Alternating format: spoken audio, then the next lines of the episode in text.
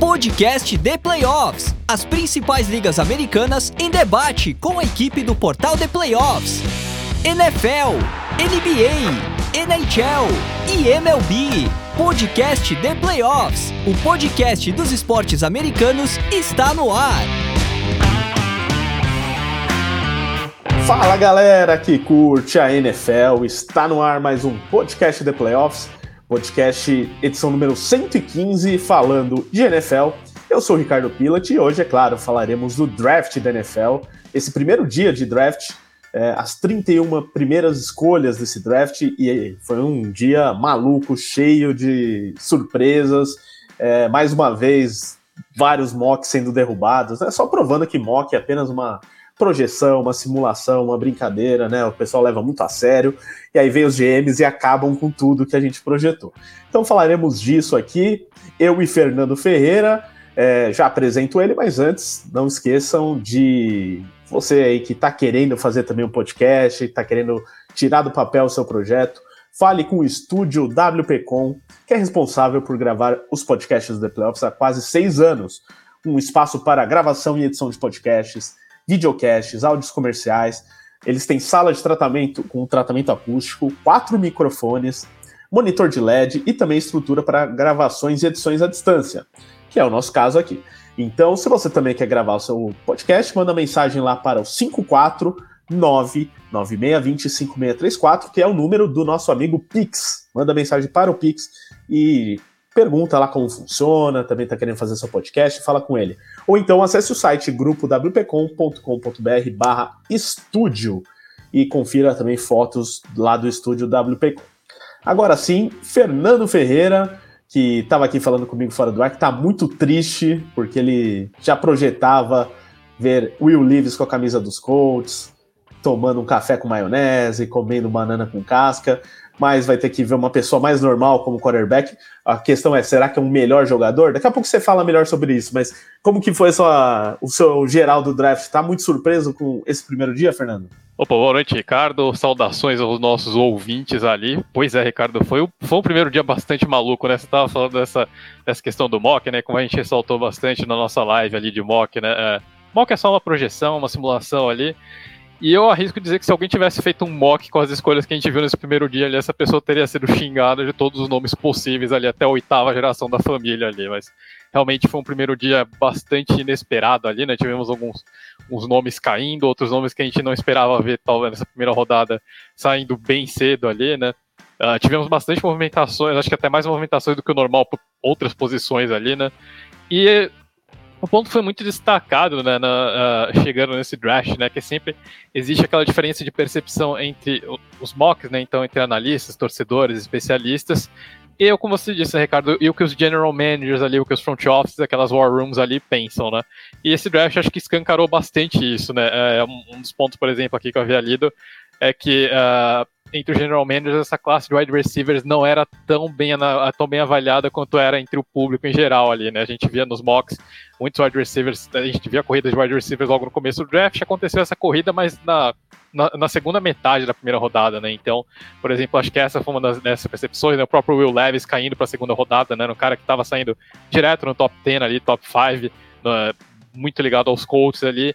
Então, é, eu acho que esse draft aqui ele escancarou um pouquinho dessa diferença de percepção entre, entre, é, entre os front offices, entre a galera que realmente tem o poder das escolhas e, e nós aqui, né, analistas, torcedores, uh, comentaristas. Né? Então, foi bem interessante. Eu acho que fica o recado para o ano que vem já para a gente. É, draft a gente sempre espera o, o inesperado ali, né? Que foi muito o que aconteceu dessa vez. Exatamente. Se desarmem, vocês que estão aí na audiência, vocês que detonaram alguns dos nossos mocks aí, porque realmente a gente tenta projetar né, o que está vindo de rumor e tal, mas é muito difícil acertar a maioria das escolhas. A questão é ir tentando pegar as informações a partir do que está sendo dito, né? Então, por exemplo, uma das escolhas que a gente em alguns mocks colocou, acho que na maioria, não sei se estava no seu, o Fernando, no seu último, que era o Bijan Robinson nos Falcons, né? É, não, é... não cheguei a colocar essa. é, mas é, o, acho que o Fábio colocou, né? O, é, hoje saiu do Rafael, ele colocou também. É, e aí vinha o pessoal detonando lá, onde já se viu, running back na 8, não sei o quê. é, pode, você pode não gostar de um running back na primeira rodada, mas que eles são escolhidos às vezes são, né? E aí o dos Falcons tinha muito esse rumor. Inclusive, ganhei uma graninha aí nas casas de apostas com essa escolha também. Aliás, Mas... Ricardo, aproveitando o gancho, eu acho que pouquíssimas vezes eu vi casas de apostas errarem tanto assim nas escolhas. é, eu, eu fiz algumas aí e essa daí foi uma das poucas que eu ganhei. Mas é legal, né? Porque mostra que, que o draft é sempre uma surpresa e a gente sempre pode é, ver coisas diferentes do esperado. É muito mais legal do que assistir um negócio já sabendo todo mundo o que vai acontecer, quem vai ser escolhido, né? É, o Fernando, antes da gente começar, né, a gente vai falando do, da primeira escolha até a última, mas já antecipando alguns times que fizeram mais de uma escolha, fizeram trocas e tal.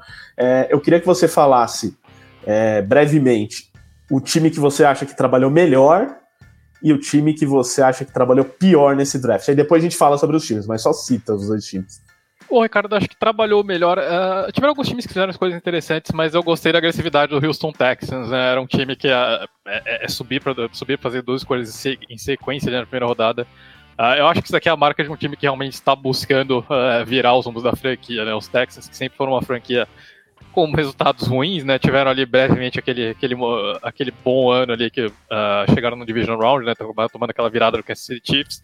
Mas os Texans, no geral, são uma franquia que normalmente está sempre ali na, é, na parte de baixo da tabela, o time foi bastante agressivo, né? Teve essa escolha é, bastante inesperada do CJ Stroud, né? Por tudo que a gente vinha além dos outros dias. E aí a escolha esperada que era o Will Anderson, né? O time subindo ali para número 3, trocando com os Cardinals para garantir o seu jogador que muita gente dizia que era o favorito do, do, é, dos Texans nessa classe, né? Então, eu gostei dessa agressividade do Houston Texans. Vamos ver se ela vai realmente pagar os frutos ali, né? Mas acho que um time que os times realmente precisam ser agressivos no draft, né? E os Texans, para mim, acho que foi bem legal ver essa, ver essa nova cara desse front office. É, mudou bastante, é, bem diferente do que a gente está acostumado a ver da franquia. E o pior, você não falou? É bem lembrado, né? Os pior. eu vou com o New York Jets. A escolha do McDonald, eu não, honestamente, eu acho que os Jets tinham algumas opções melhores do que essa. Uh, enfim, o time, o time já tinha opções de Ed, o Will McDonald chega para ser um jogador de rotação, é um jogador que é um projeto muito grande, né? Os Jets já tinham escolhido até o Jermaine Johnson no ano passado. Então, enfim, é, os Jets escolheram um jogador de rotação na 15 escolha, o time podia ter descido de repente ter buscado um tackle, né? Ainda tinha o Anton Harrison no board, ainda tinha o Damon Jones, por exemplo. Uh, e se os Jets de repente não conseguissem descer, né, ou, ou, de repente descesse até para a segunda rodada, né? Podia ter vendido cara essa 15 escolha. E se preferisse é, permanecer ali, eu acho que talvez até o, o, time poderia ter conseguido um jogador melhor, né? De repente até o Miles Murphy, por exemplo, que acabou saindo para os Bengals na 29. Se os Jets queriam tanto é, um edge para rotação ali, o Miles Murphy talvez até pudesse uh, ser um fit melhor, mas enfim, uh, essa escolha do McDonald's Jets para mim acho que foi uh, possivelmente a pior da, é, de toda a primeira rodada, né? Acho que ganha até do Jamir Gibbs na número 12 ali para o Detroit Lions. Muito bem, vamos então debater aqui todas essas escolhas e ver se tem alguma pior que essa, que essa dos Jets realmente inacreditável, né?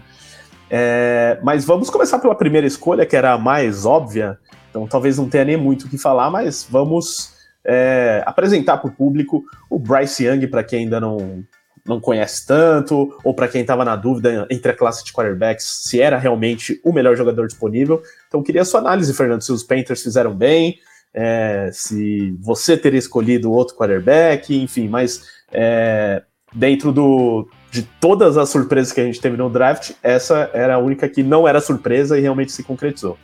É, pois é, né, Ricardo, o Bryce Young começou o processo pré-draft como a, o, o, principal quarterback da classe, né, muita gente apontando ali no número 2 para os Texans até os Panthers subirem, quando os Panthers subiram, o CJ Stroud acabou passando, mas aí, essas últimas semanas, né, o Bryce Young voltou a disparar ali, Uh, e eu acho uma escolha bastante curiosa, porque dos, dos, uh, dos quarterbacks ali de primeira rodada, né, acho que dos, dos quatro nomes que eram mais comumente especulados, né, então o Young, o CJ Stroud, o Anthony Richardson e o Levis, eu acho que o Bryce Young era o menos quarterback do Frank Wright de todos eles, né, mas, uh, enfim, havia rumores de que isso de fato gerou um debate ali dentro dos Panthers, né, entre o Frank Reich e o David Tepper e o, o proprietário da franquia acabou levando a melhor ali nessa queda de braço, né.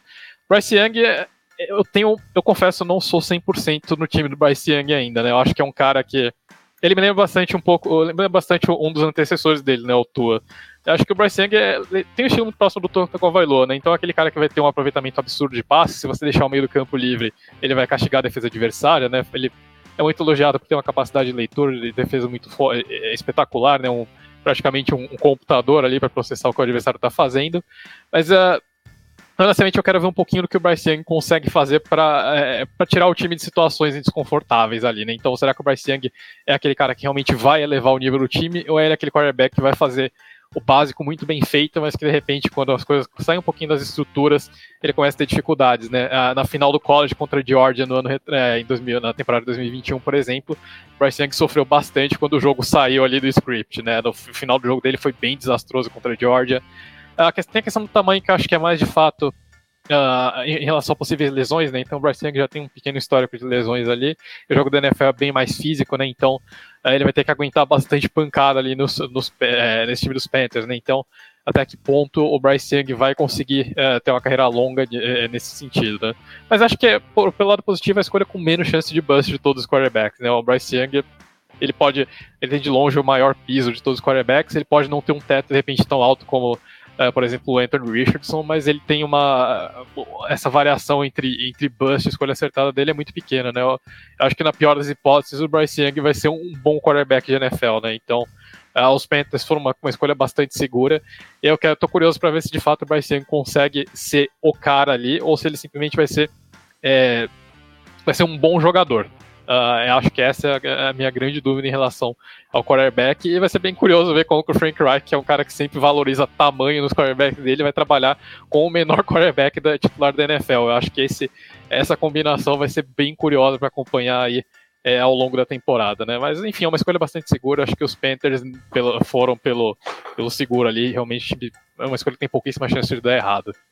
É, minha única dúvida aí é, se, é o quanto os Panthers estão seguros dessa escolha, porque assim, no processo de draft, toda hora mudava qual ia ser essa escolha, né? Então, e, mas talvez seja por isso até que você lembrou, né, que dizem que o Frank Reich não era tão fã, mas ali o, o dono né, da franquia gostava bastante, a direção, então foi ali, eu acho que talvez uma, um debate de ideias, né, para não dizer uma queda de braço, que no fim é, ficou mais a, a decisão da direção, né? E aí a escolha foi essa. E como você disse, já era tida há muito tempo, né? Até antes do, dos Panthers subirem para a primeira escolha, como um possível número um do draft, ou né, brigando por isso. No mínimo, é uma, uma aposta segura aqui. Agora, na segunda escolha, aí sim uma surpresa pelos rumores, né? A gente já, você já falou do, é, dos Texans que você gostou, né, das escolhas. Então, já aproveito e fala é, um pouco dos dois aí, do CJ Stroud e do Will Anderson. Mas a, a surpresa é pelo fato de que é, todos os rumores recentes davam que os Texans é, não escolheriam um quarterback com a escolha 2, talvez escolhessem com a 12. Aí, durante o dia, foi ganhando força essa possibilidade de escolher um quarterback. E eles escolheram, resolveram. Então, o CJ Stroud. Aí fica também a dúvida, né? O quanto eles estão seguros dessa decisão, o, quanto, o que, que fez eles mudarem de ideia de, durante o, os últimos dias, se é que eles mudaram de ideia, né? E também sobre essa troca, né? Então eles foram buscar o Will Anderson na escolha 3. Então, a princípio, se eles não fizessem troca, pode ser que eles buscassem o Anderson na 2 e aí depois um quarterback na 12, não sei se eles já estavam convictos disso e aí resolveram fazer um movimento para selecionar os dois de uma vez e não ter risco. Então, é, fala um pouquinho mais sobre esses jogadores e, e esse movimento dos Texans.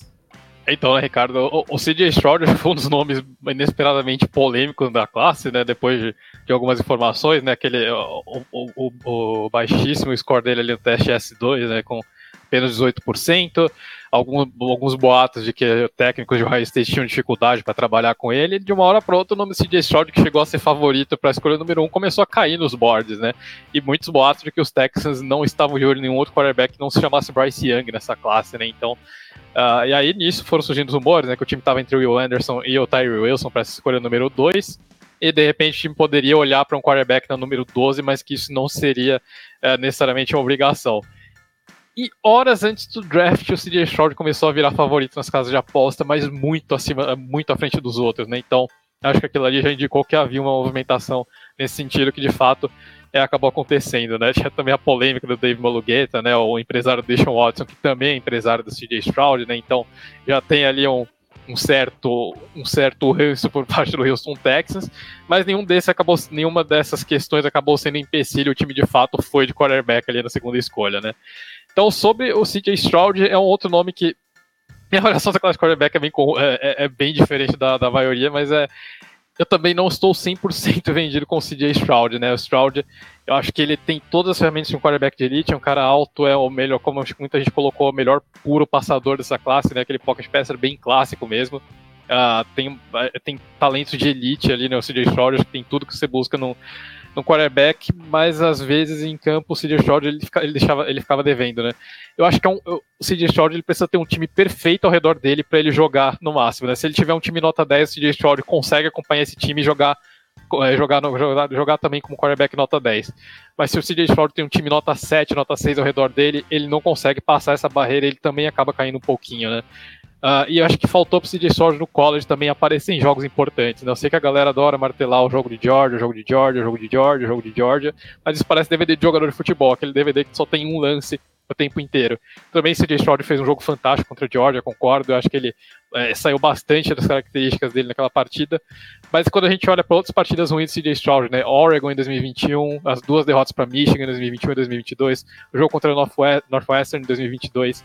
Então o CJ Stroud ele tem alguns momentos ali que eu acho que ele fica devendo em jogos importantes.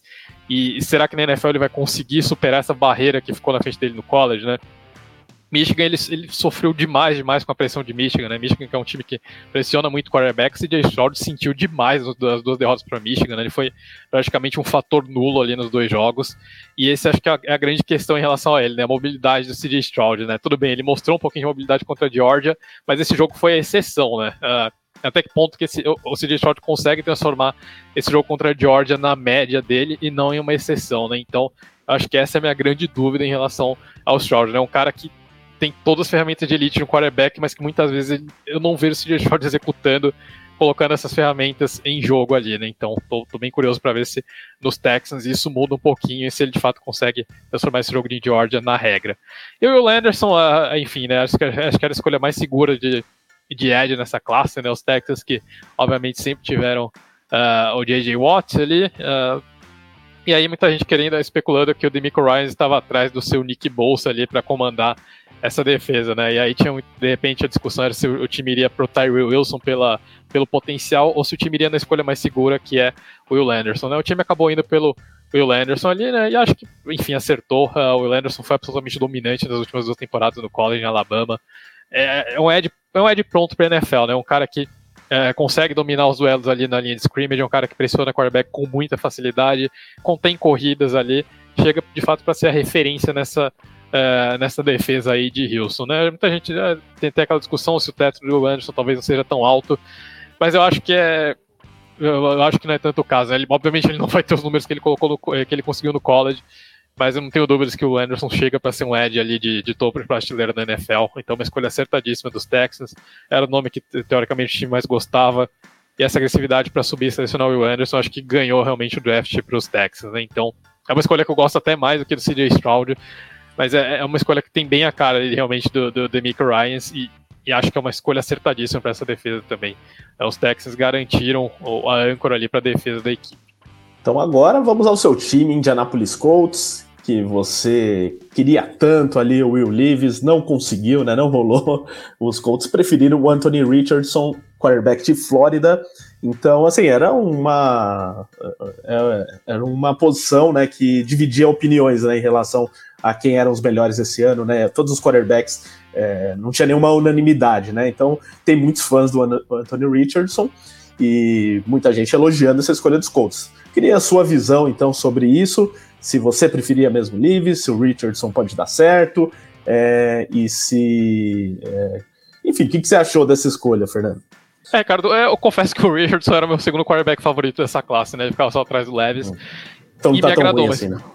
Não, eu, eu, pelo contrário, eu gosto da escolha. Eu acho que os Colts é, foi uma escolha que teve a digital do, do Shane Steichen, né? Pelo que eu consegui ler nas entrevistas depois, uh, depois da escolha, depois da seleção, né? Então, o Steichen ele enxerga no Anthony Richardson o Jalen Hurts que ele vai ter nos Colts, né? O, o, o Steichen, como todo mundo sabe, né? Foi o cara que ajudou a desenvolver o Jalen Hurts, um quarterback de elite, ele enxerga, ele enxerga que no Anthony Richardson ele pode ter esse cara ali para os Colts, né? Então, é um ataque do Shane Steichen é muito baseado em, em, tirar o topo da defesa ali, né? ou seja, conseguir abrir espaço para o quarterback explorar ali, no, é, ali na secundária, ali, é, junto aos safeties, e é, e é, muito o que o Anthony Richardson faz, né? Foi o que ele fez toda, a carreira, toda a carreira dele lá na, lá na, lá na Universidade de Flórida, né? Então, é um cara que tem um braço excelente, é um cara que estica o campo com muita facilidade, é um, um athletic freak, né? Como, como a gente costuma dizer, né? Aquele cara que realmente tem uma capacidade atlética muito fora do normal ali.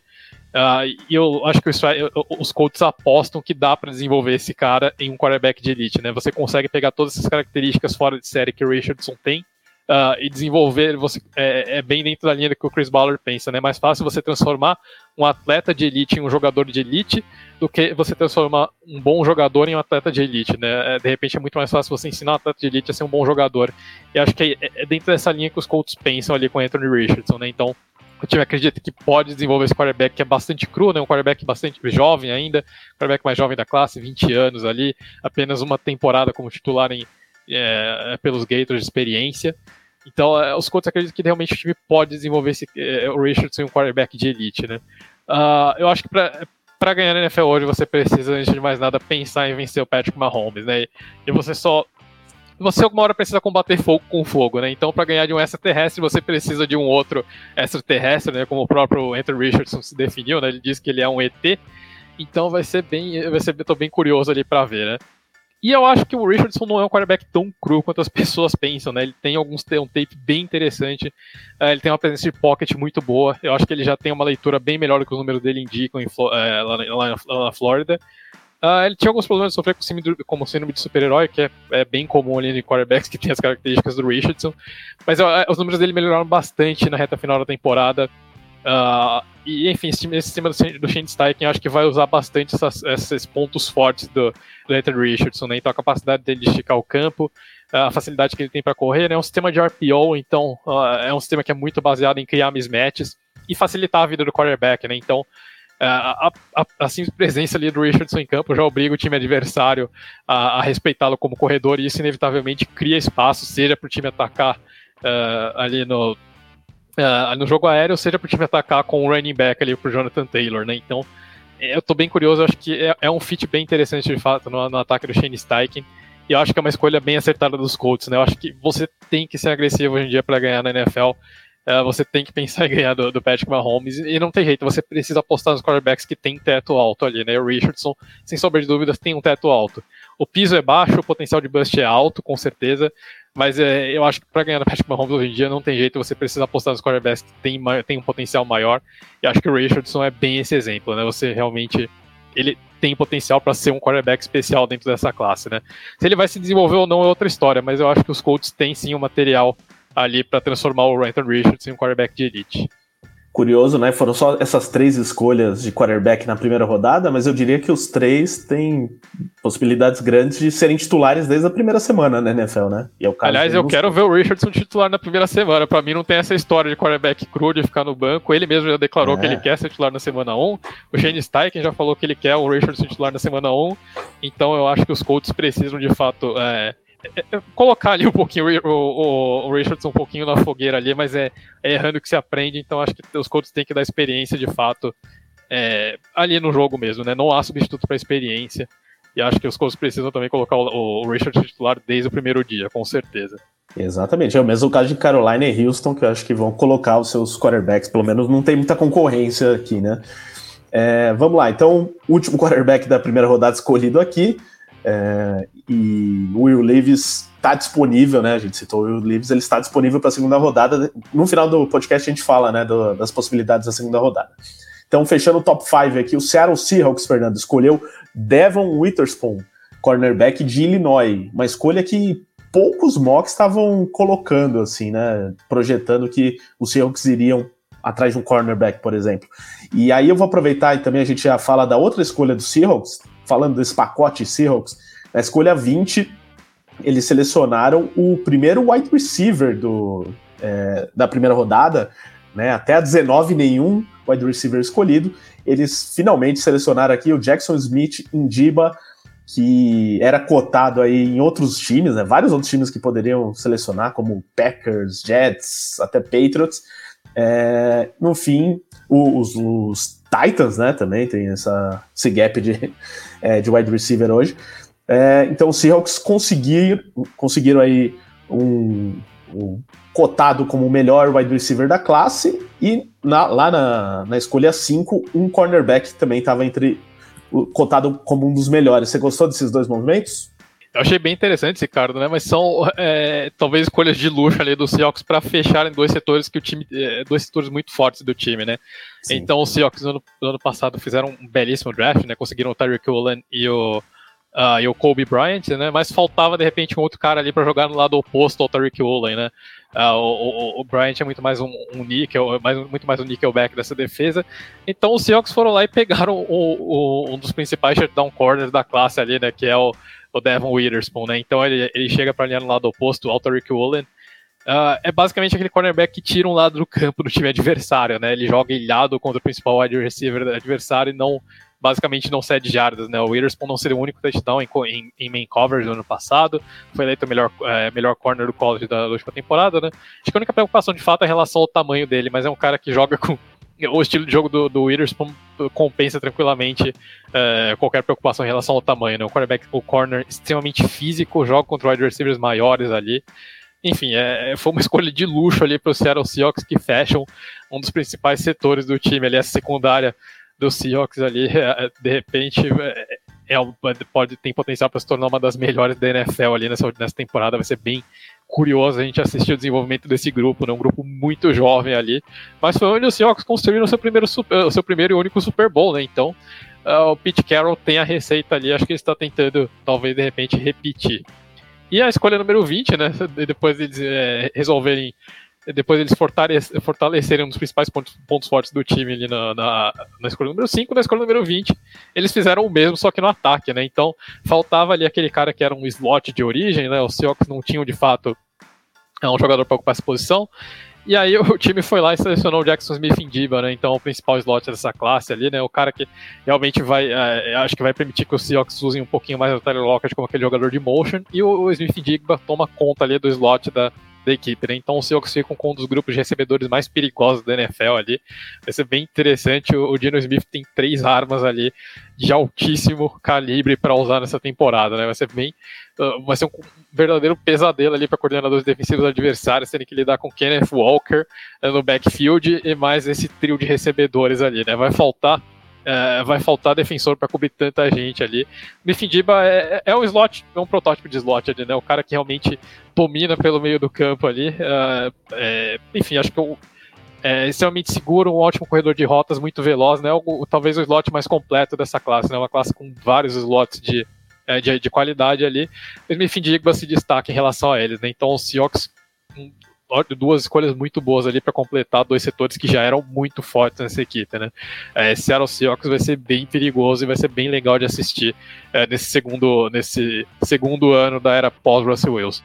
Você acha que eles poderiam ter investido em vez, na escolha 5, né? Em vez do Witherspoon no Jalen Carter ou você não faria esse movimento? É, Ricardo, vai ser bem interessante, né? O Jalen Carter com o Pete Carroll. Ele era muito cotado, você... né, para essa escolha. Sim, era o favorito das casas de apostas, inclusive. Né? Acho que.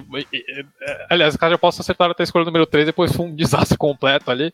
Mas o Jalen Carter, de fato, era muito cotado nessa escolha, né? Mas uh, eu acredito que os Seahawks acabaram fugindo um pouquinho da, das complicações, né? Talvez os times tenham se assustado ainda mais com o Jalen Carter ao longo do processo de draft, então talvez esse tenha sido o motivo da queda, né? Então eu entendo perfeitamente os Seahawks deixarem passar o Carter e acho que é, é, é justificável sim, né? Talvez o, essas questões extra-campo do Carter sejam, talvez tenham sido um pouquinho piores do que a gente estava dando crédito ali.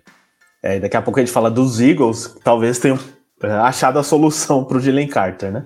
Mas uh, agora a escolha 6 do Arizona Cardinals estão explicando, eles trocaram, é, eles estavam na 3, trocaram com os Texans para 12 é, e na, na troca com os Texans, eles também ganharam é, a escolha 33, né, que é, que é logo no começo do segundo round, é uma escolha de primeira rodada em 2024 e uma de terceira também em 2024, é, além de. É, e os Texans receberam uma de quarta rodada desse draft mesmo, né? Além da, da escolha número 3, que eles escolheram Will Anderson. Só que aí depois os Cardinals fizeram uma troca com o Detroit Lions. Eles estavam na 12, subiram para 6, é, que era a posição dos Lions, enviaram para os Lions a escolha 12 a 34, então eles têm a 33, mandaram a 34 para Lions, e a 168 desse draft também para os Lions, e receberam é, a escolha 6 desse, do draft de hoje, né, de 2023, e também a escolha 81, tá? Então ficou mais ou menos assim.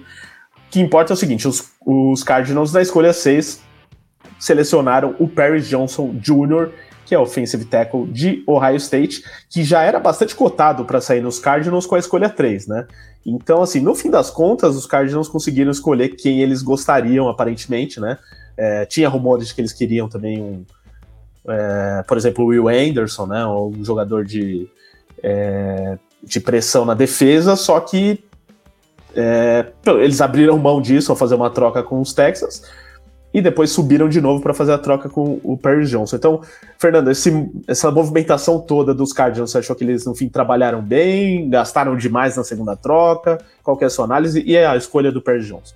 Bom, Ricardo, é, é, uma, é uma situação complicada, mas acho que para os Cardinals talvez foi uma questão de necessidade gastar tudo isso, né? Porque havia muitos rumores de que o Kyler Murray estava batendo o pé e não abria mão de ter um tackle nessa escolha, e o Paris Johnson era muito cotado para os Cardinals, né? Então é, o time tinha que pular o Chicago Bears. Eu acho que isso era inevitável. De repente também tinha até o Philadelphia Eagles e o Atlanta Falcons como é, possíveis ameaças ali, né? Como times que estavam sendo especulados para escolherem jogadores de linha ofensiva. Então, por uma questão de necessidade, eu acho que os Cardinals não, não, tiveram, não tiveram outra alternativa a não ser pagar caro e voltar para essa escolha é, de número 6. Né? E os Lions, acho que muita gente estava é, ligando o time ao Devon Witherspoon, né? E com o Witherspoon inesperadamente já fora do board, para os Lions fez sentido essa troca ali, né? Uh, os Cardinals finalmente têm um, um left tackle ali para proteger, proteger o blind side do, uh, do Kyler Murray, né? Ó. O Perry Johnson é aquele clássico, aquele clássico tackle de Ohio State, né? Então um gigante ali de, de dois metros de altura, é um cara muito forte fisicamente, uh, tem facilidade para abrir caminho no jogo terrestre, né? Então é, vai ajudar bastante também na questão da, da mobilidade do Kyler Murray, bom na proteção de passes. É um tackle que realmente serve para dominar os adversários fisicamente, né? Então, Uh, eu acho que a Arizona basicamente garante ali aquele protetor de elite pro, é, pro Kyler Murray. Então, bem interessante, bem interessante a movimentação, né? Mas acho que se justifica pela. Uh, por uma combinação ali de necessidade com a forma que o board vinha se desenhando, né? Os Cardinals acho que não tinham muito para onde correr. No fim das contas, o time ainda acabou uh, faturando alguma coisa ali para descer para número uh, para descer para número 12, gastou um pouco para subir para número 6. Acho que no geral o time ainda acabou saindo um pouquinho no lucro ali e conseguiu é, o que o Kyler Murray tinha pedido. Então, no geral, acho que não foi uma escolha tão. É, não foi uma movimentação assim tão ruim, né? Para os Cardinals foi uma, uma, boa escolha, um excelente jogador, melhor tackle da classe ali, provavelmente. Então, no geral, acho que uma, os Cardinals levam ali um B, pelo menos.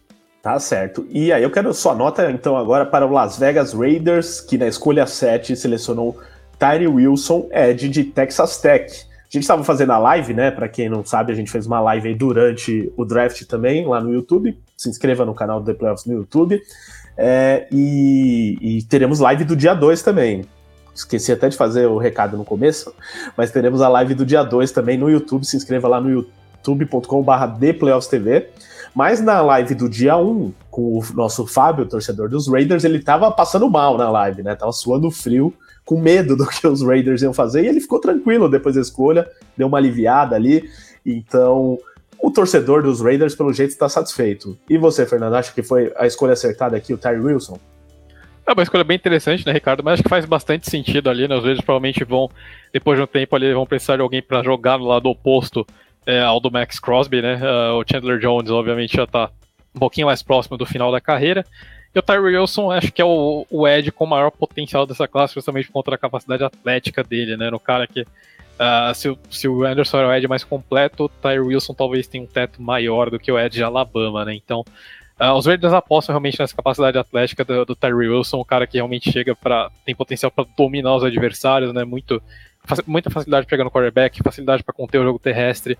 Uh, teve alguns problemas de lesão e só teve uma temporada por um programa de elite, por um programa maior ali, né? Que foi com o Texas Tech na última temporada, então talvez sejam dois, as duas preocupações, mas é um jogador que tem um teto elevadíssimo realmente, acho que é uma, é uma posição importantíssima, né? Então o Vader já tem um dos melhores edges da liga no Max Crosby e tem potencial para o Tyree Wilson poder aprender por um ano ali e depois já está pronto ali para assumir a posição do lado oposto, né? Então acho que uma, uma escolha bem legal dos Raiders. Também acho que é, vou concordar com o Fábio, acho que os Raiders acertaram é, muito bem nessa, é, nessa pick também. Acho que gosto, gostei bastante da escolha.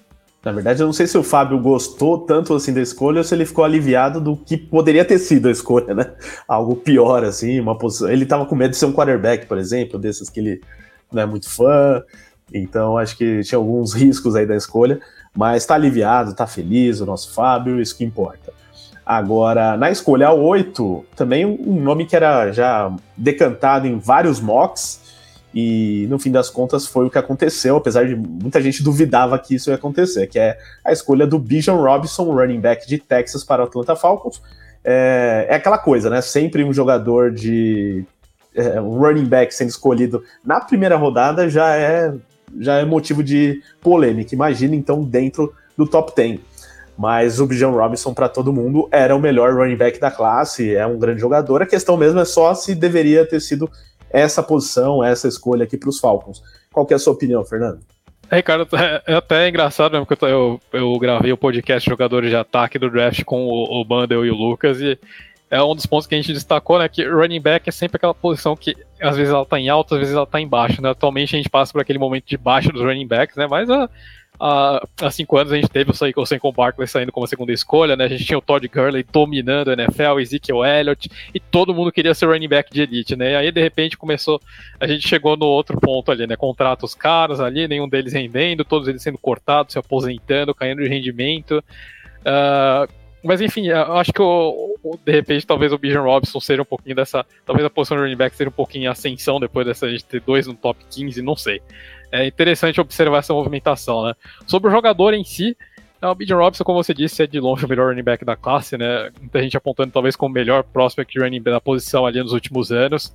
É aquele é, running back feito em laboratório ali, né? O Bijan Robson é aquele cara que corre muito bem por entre os tackles, recebe bem a bola, é muito forte, tem facilidade para é, para conquistar jardas após o contato.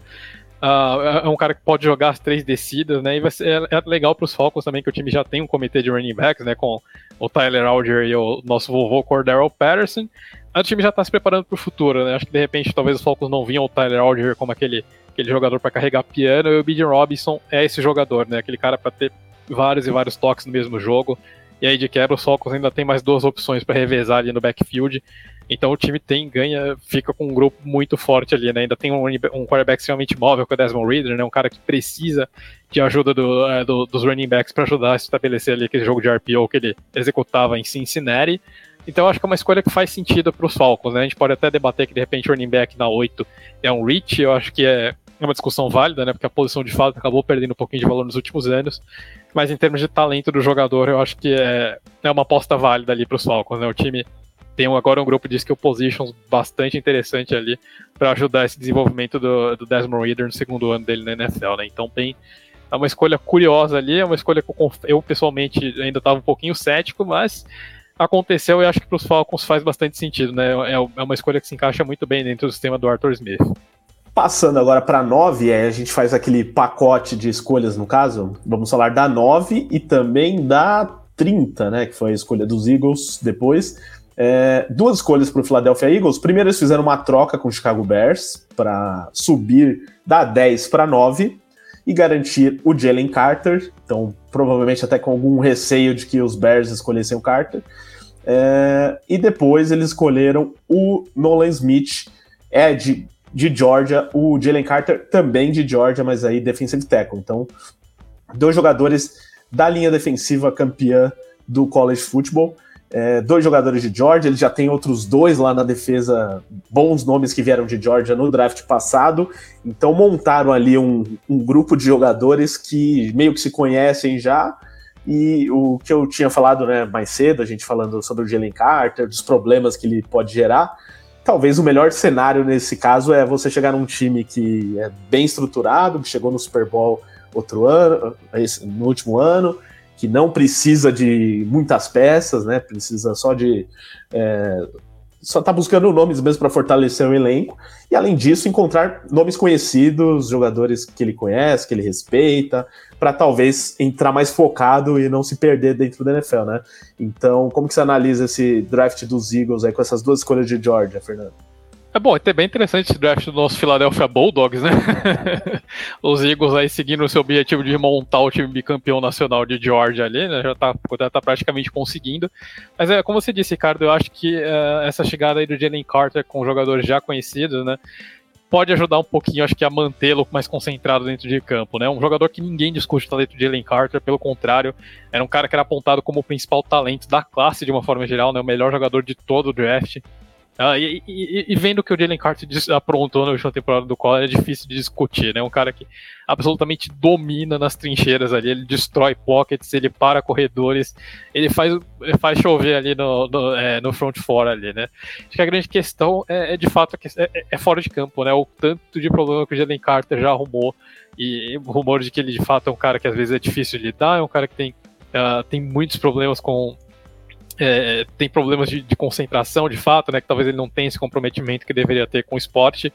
E ele chega num time que preza muito por essa questão da locker room culture, né? Então aquela cultura de vestiário, aquele time que, é, que realmente cobra dos atletas. Tem um grupo, os Eagles têm um grupo veteraníssimo na defesa, né? E o, o Jalen Carter chega para ficar atrás do, do, do, depth chart de um tal de Fletcher Cox, né? Então acho que talvez ele não, não, não pudesse escolher um exemplo melhor para aprender do que um dos maiores é, defensive tackles da, da, da NFL ali, né? Então uma escolha bem legal. Acho que, eu, acho que ele caiu num grupo que de repente pode extrair esse potencial e, e dar uma contornada desses problemas extra-campo do, é, que o Jalen Carter tem, né? Como você disse, os Eagles são um time que não tem muitas necessidades, então talvez o time pudesse é, arriscar ali no talento do Jalen Carter e acreditar que o time pode consertá-lo ali e ajudar a se desenvolver, né?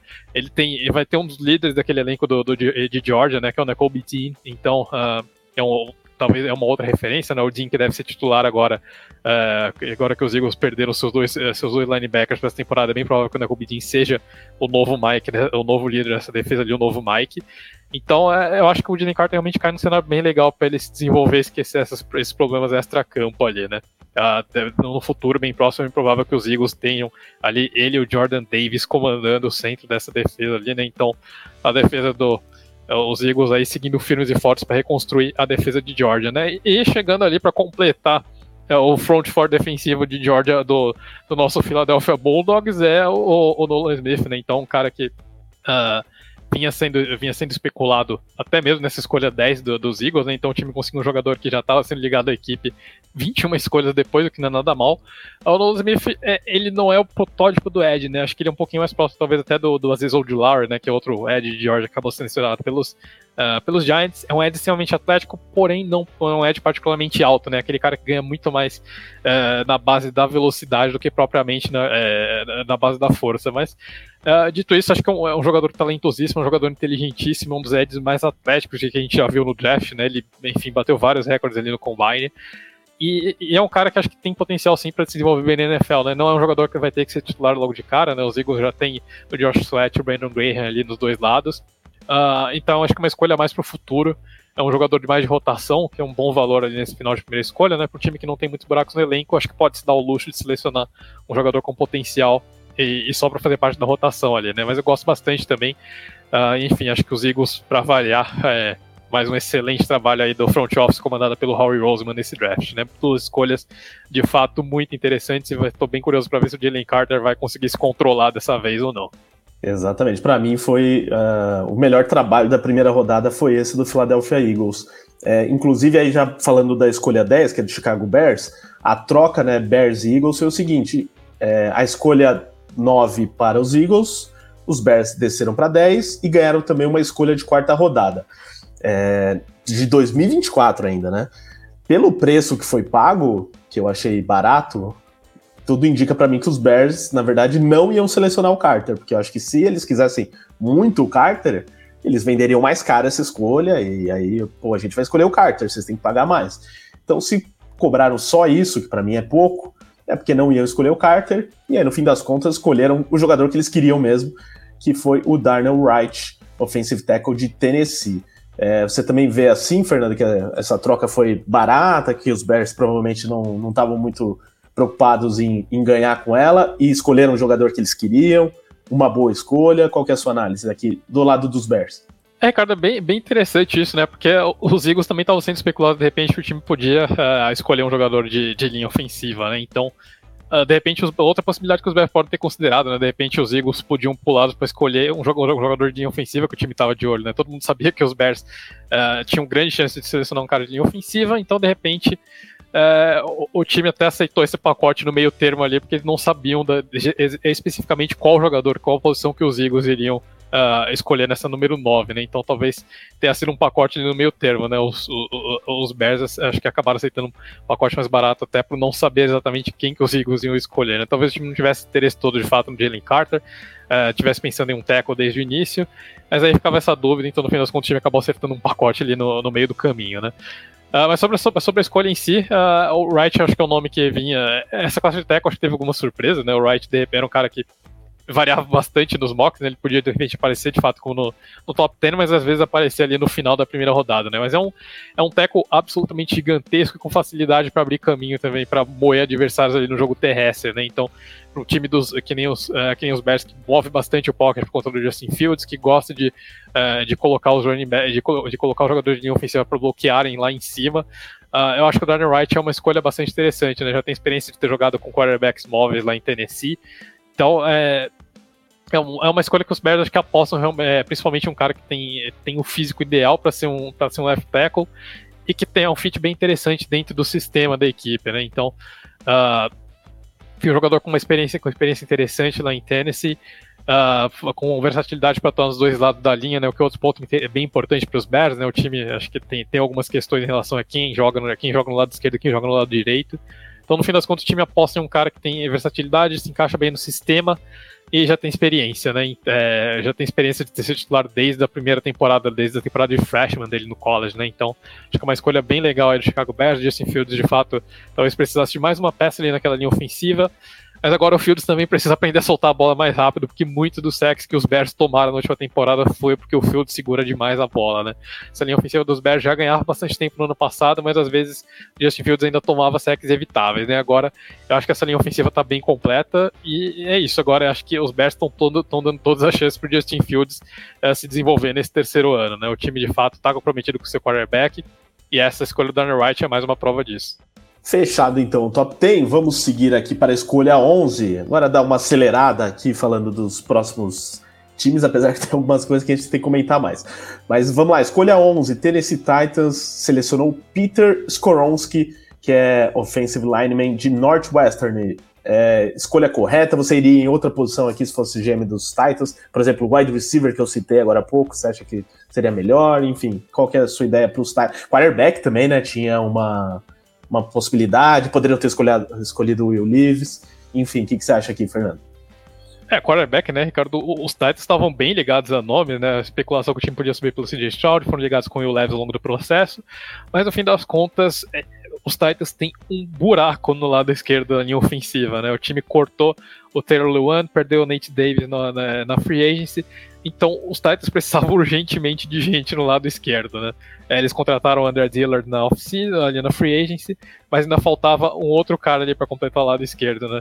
Então eles vão no, no Skoronski, que é um cara que tem versatilidade para atuar como tackle ou como guard, né? Muita gente apostando nele como guard na NFL por conta do tamanho, mas o fato é que ele pode jogar as duas posições ali, assim como o Andrew Dillard, né? O, o left tackle reserva do Philadelphia Eagles ali, que era reserva do Philadelphia Eagles até a última temporada.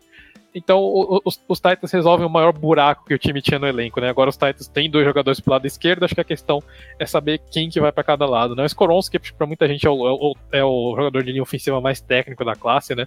Justamente por não ter tamanho, ele tinha que compensar muito bem isso na técnica. É um cara extremamente seguro, muito bom na proteção de passes também, né? Então, é, o Ryan Tannehill acho que ganha uma ajuda bastante válida ali. E é, eu acho que para os Titans era uma escolha que fazia bastante sentido. Né? O time precisava de gente do lado esquerdo da linha ofensiva, que era o melhor nome disponível para esse lado da linha. E agora acho que a questão é realmente saber se os Titans o enxergam como um tackle ou como guard, né? No, no depth chart inicial ele é listado como, como guard ali, o que faz sentido, né? Então acho que é mais provável que os, os Titans joguem com o Dillard na posição de origem e o Skoronski de fato vire um guard na NFL, né? Mas é um, um, um, ótimo prospect, um ótimo prospect, um bom jogador, cara bastante experiente e acho que faz bastante sentido essa escolha aí para é, pra Tennessee, né? Os Titans sofreram uma baixa enorme com a saída do Taylor Luan, então o time aos poucos tem que começar a reestruturar essa linha ofensiva de fato. É, agora, né, uma das grandes polêmicas do draft, e eu já soube aqui nos bastidores que o Fernando vai tentar defender o Detroit Lions, ele é o maior fã dessa franquia, porque os Lions fizeram duas escolhas muito polêmicas, né? Dois jogadores que, na maioria dos mocks e projeções, eram cotados para a segunda rodada. É, poderiam até sair no final da primeira rodada, como é o caso da escolha 12 aqui, que foi o Jamir Gibbs, que é running back de Alabama, que tinha uma cotação muito grande ele sair no final da primeira rodada, talvez para um Kansas City Chiefs, por exemplo, até Eagles. Não saiu porque os Lions muito antes escolheram o Gibbs. Talvez a única justificativa para os Lions é essa, né? Que sabendo que provavelmente um, algum time arriscasse pegar ele no final do primeiro round, eles preferiram garantir ele aqui. Só que eles recentemente renovaram com. Renovaram, não, contrataram o David Montgomery, eles têm o Dendra Swift, eles têm running backs lá, né? Enfim, e aí na escolha 18, eles foram de Jack Campbell, que é linebacker de Iowa, é um jogador que dentro dessa posição é um dos melhores, mas mais elogiado, só que não era cotado também na maioria dos mocks para a primeira rodada. Então, Fernando, faça a sua defesa do Detroit Lions, se é que é possível para essas escolhas.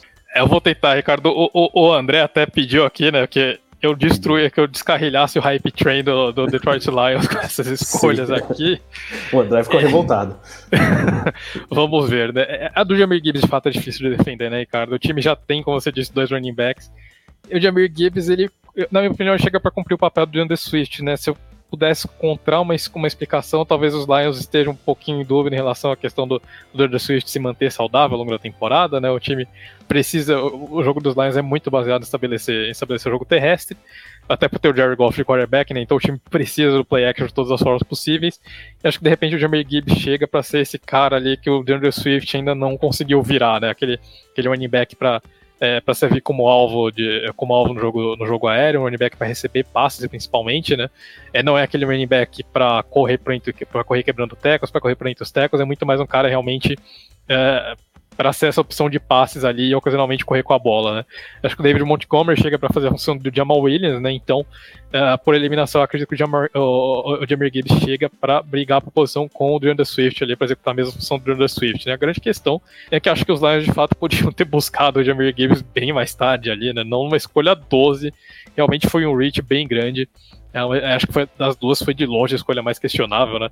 É, os Lions ainda continuam sem Tyrande, né? O Brock Wright teve um trabalho razoável quando substituindo o TJ Hawkinson, mas não é de longe, nem de longe o tipo de, de Tyrande que, os, uh, que o Detroit Lions precisa, né? Então acho que o Tyrande é uma necessidade muito mais urgente. O time deixou passar o Jalen Carter para escolher o Jamir Gibbs, né? O time desceu da escolha número 6 e deixou passar o Jalen Carter para escolher um running back.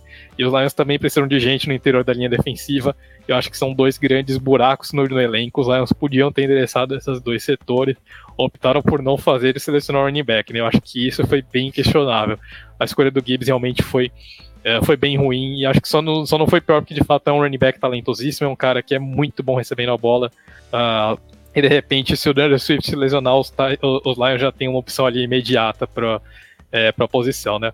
Jack Campbell era, eu confesso, é um dos meus nomes, é um dos nomes que eu mais gostava da classe. Né? A grande questão é, de novo, onde que o Jack Campbell se encaixa nessa defesa dos Lions. Né? O time já fez uma ótima escolha com é, o Malcolm Rodriguez para ser o Will dessa defesa, mas o Alex Zalone tinha renovado no começo do ano, né? E, e é um dos líderes da defesa ali.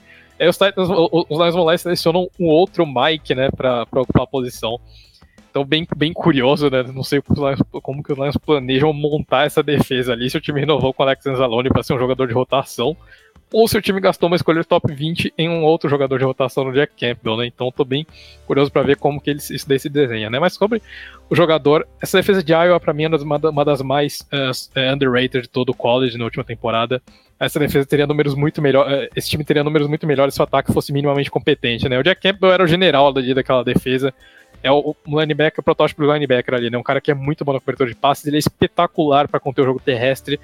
Um linebacker extremamente atlético, ele consegue voar nos adversários, é, fechar espaço com muita facilidade. Ele é muito bom na proteção contra passes. Então, um jogador, é um dos melhores jogadores de uma das melhores defesas do college, né? Acho que em termos de talento, Jack Campbell poderia tranquilamente ser um cara de primeira rodada. Um dos meus mocks eu cheguei a colocá-lo como uma escolha de primeira rodada para o Buffalo Bills. Então, uh, eu acho que o jogador foi uma, foi uma escolha acertada de primeira rodada. A combinação no time não, não gostei muito, confesso. Eu acho que os Lions poderiam de novo né, ter buscado um Tyrande aqui. Acho que seria, uma, seria um valor bem mais interessante ali do que é, do que selecionar mais um linebacker, que não é uma necessidade desse elenco, né? Ou de repente até mesmo o Khaled Akense, que saiu para os Bucks na escolha seguinte, né? Os Lions precisam de um defensive tackle, podiam ter escolhido talvez de repente até o Khaled Akense ali. Ah, então os Lions deixaram passar jogadores que supriam necessidades para selecionar jogadores em posições que o time já tem é, nomes, né? Eu acho que os Lions realmente erraram um pouquinho esse draft, mas só não digo que foi pior, porque são dois jogadores bastante talentosos e eu acho que eu confio no Dan Campbell, eu acho que o time vai encontrar formas de usar os dois nomes ali na equipe. É, vamos, vamos ver como que vai ser esse encaixe do elenco, né? Outra posição também de cornerback é uma que era muito cotada, até porque o Jeff Okuda foi trocado e não, não endereçaram isso também. Tinha o Christian Gonzalez disponível. É, enfim, eles em vez de atacar de atacarem as necessidades, preferiram investir em alguns jogadores que provavelmente eram do gosto da comissão técnica. É, vamos lá, passando aqui para a escolha 13, outra polêmica. Green Bay Packers, que tinha feito a troca com os Jets pelo Aaron Rodgers, por isso subiram para a escolha 13. E aí, mais uma vez, a gente esperando aí talvez um wide receiver, no máximo ali um tight end, tinham boas opções disponíveis e os Packers, novamente, não escolheram nenhum desses, foram de defesa. Lucas Van Ness é de, de Iowa. O que, que você acha dessa escolha do Van Ness em si? Se pensando em jogadores da posição, foi a mais acertada, mas se você acha que os Packers deveriam ter pensado em outras posições. É, cara, acho que Tyrande faria mais sentido para os Packers aqui, né? Porque o Josiah DeCora acho que não é, é, muito bem o que a gente imagina como Tyrande 1. Mas de receiver, os Packers já deixaram bem claro que o time confia bastante no Christian Watson e no Romeo Dalbis, né? Os dois já vinham crescendo na reta final da temporada passada com o Aaron Rodgers. Então acho que é o time, de repente, deixar um wide receiver passar até que faz algum sentido, né? Mas Tyrande eu acho que os Packers podiam ter, de repente, considerado aqui, é, aqui nessa posição, né? Mas sobre a escolha em si, uh, o Vanessa eu acho que os Packers enxergam mais ele como um defensive end de fato, né? Até porque Russian Gary volta de lesão nesse ano, então o time já tem sua dupla de eds ali garantida com o Russian Gary e o Preston Smith, mas o, Lucas Vanessa é um cara que consegue alinhar também ali com o defensive end e essa provavelmente vai ser a posição na qual ele vai jogar é, ali nesse time do Green Bay Packers, né? Então, um nome bastante curioso, né? Ele não, o Vanessa ele não foi titular em nenhuma, nenhuma partida da carreira dele no college, né? Ele sempre foi, começou como reserva, mas é um cara que causava impacto saindo como reserva, né? Então, é, jogava como ele alinhava, como Ed, ele alinhava ali na linha de, também como um defensive end, ele alinhava como interior rusher.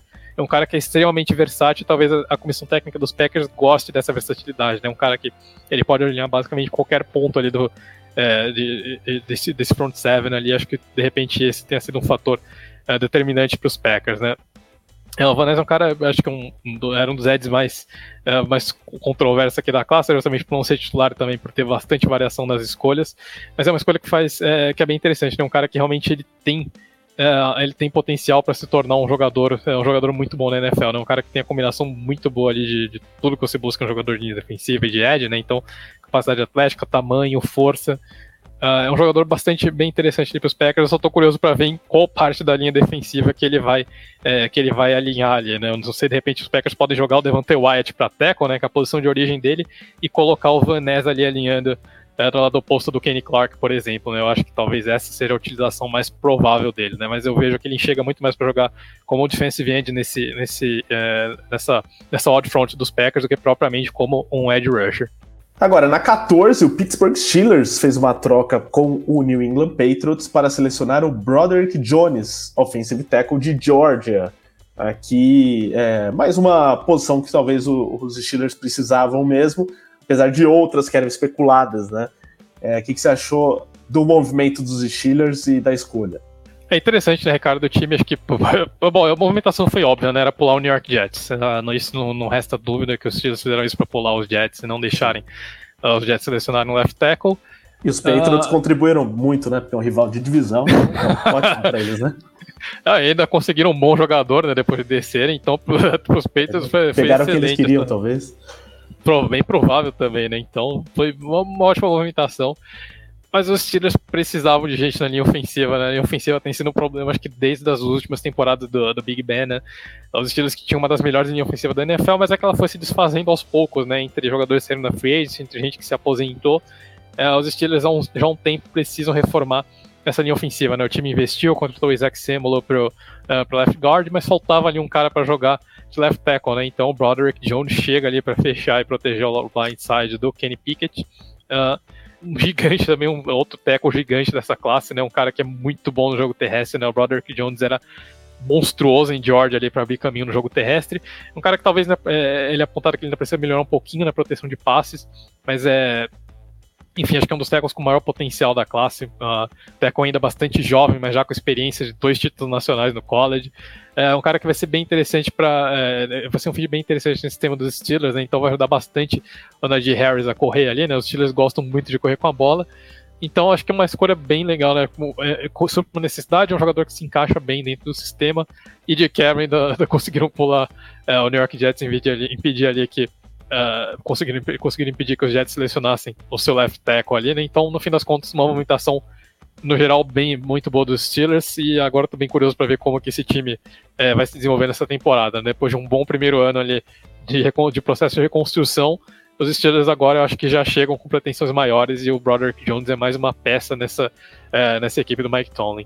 Aí na 15, outra polêmica, né? Essa também é uma das escolhas mais difíceis de entender o New York Jets selecionou Will McDonald, Edge de Iowa State, é, que apesar de ter também muita gente que elogia o potencial dele e tal, mas também praticamente em nenhum mock a gente veria o nome dele. E a gente viu até as cenas ali do War Room dos Jets, uma festa que parecia que eles selecionaram um jogador que, que tava todo mundo lutando por ele, né? E não foi o caso, né? Mas provavelmente nenhum outro time escolheria o McDonald é, os Jets foram lá e escolheram. É, também não tem muito. É meio difícil de defender aqui os Jets, né, Fernando? É, Ricardo, pessoalmente, em termos de valor e jogador, eu acho que foi a pior escolha do draft, né? Conseguiu ser pior que as duas escolhas dos Lions. Uh, é, é Os Jets escolheram um jogador de rotação na 15 escolha, né? Não tem outra forma de, de, de explicar o que aconteceu aqui. Uh, o time precisa, precisava de um left tackle, isso era óbvio, mas óbvio não tinha de repente o um nome. Tinha o Dan Jones, talvez, né? Que é o right tackle de Ohio State, que já tinha, já tem experiência de ter jogado dois anos como left tackle. Então era de repente uma possibilidade, seria talvez um reach, talvez, mas uh, era um reach para suprir uma necessidade, né? De repente é bem melhor você dar um reach e suprir uma necessidade do que você dar um reach em um jogador de rotação ali pro elenco, né? O Jet já tem seus dois edges, o time já selecionou o German Johnson no ano passado. É, enfim, é difícil justificar, né? Pode ser que o, o, o Will McDonald é, exploda na NFL e vire um Ed absolutamente dominante, pode ser, ele tem a capacidade atlética para isso, mas é um Ed bastante cru ainda, né? Um cara que é, é, é um cara que ele aposta única e exclusivamente na capacidade atlética dele, né? Pra, uh, o, o, desempenho do McDonald no college foi bem, é, oscilou bastante, né? ele teve anos espetaculares, na última temporada ele não foi tão bem assim.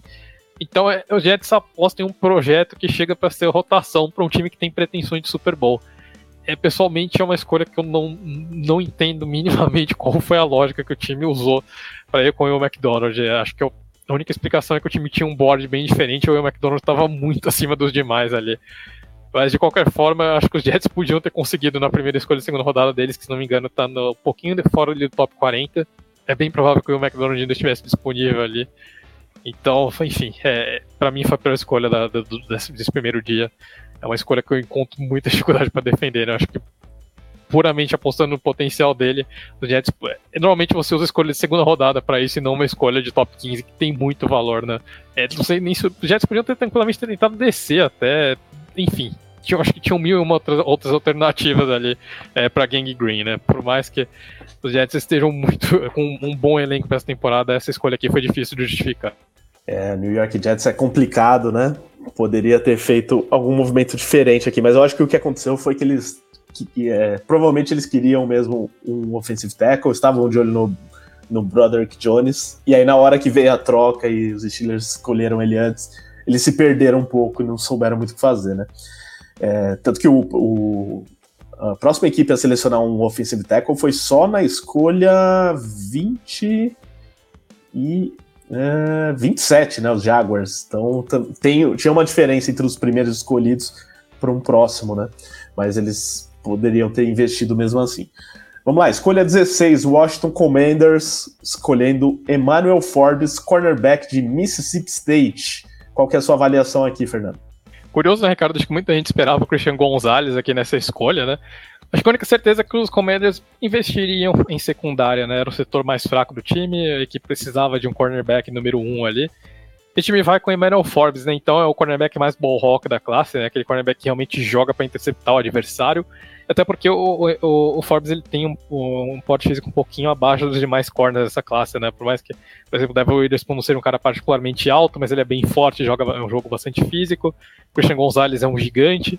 Uh, o Emmanuel Forbes ele tem um porte um pouquinho abaixo da média ali para posição, né? Mas é um cara que compensa isso, é, sendo extremamente agressivo, tentando roubar a bola de adversários, né? Então, uh, é uma escolha bem, bem interessante, né? Acho que chega, já chega para ser o principal cornerback dessa equipe. Era um jogador que oscilava, é, muita gente tinha nota de segunda rodada até nele, mas tinha, é, nos últimos tempos ele vinha subindo bastante, acho que já vinha praticamente certo como uma escolha de, de primeira rodada. Né? O board dos Commanders normalmente acaba sendo um pouquinho diferente das demais equipes, né? Então uh, acho que é uma escolha interessante. Né? O time pensava reforçar a secundária, escolher um jogador com característica de ball hawk ali, e vai ser bem interessante ver como que o Ron Rivera vai trabalhar isso, né? Ball hawks normalmente são meio 880, né? Eles podem, a gente sabe que às vezes eles acabam perdendo bolas que não deveriam, mas é, é, é, é, um jogador ali que de repente é bem interessante ver essa aposta em talento do, dos Commanders. Né? Acho que talvez o time tivesse de fato em busca de um cornerback com esse perfil.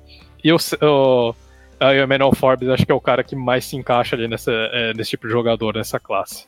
E aí os Patriots, que tinham feito a troca lá com os Steelers, selecionaram na 17 e escolheram o Christian Gonzalez é, provavelmente fizeram a troca sabendo que ou que o Gonzalez estaria disponível ou que um outro cornerback, como foi o Forbes, né, estaria disponível. Talvez eles gostassem dos dois. Enfim, então arriscaram aqui, fizeram a troca, ganharam uma escolha de quarta rodada é, nesse draft, além da, da mudança de posição.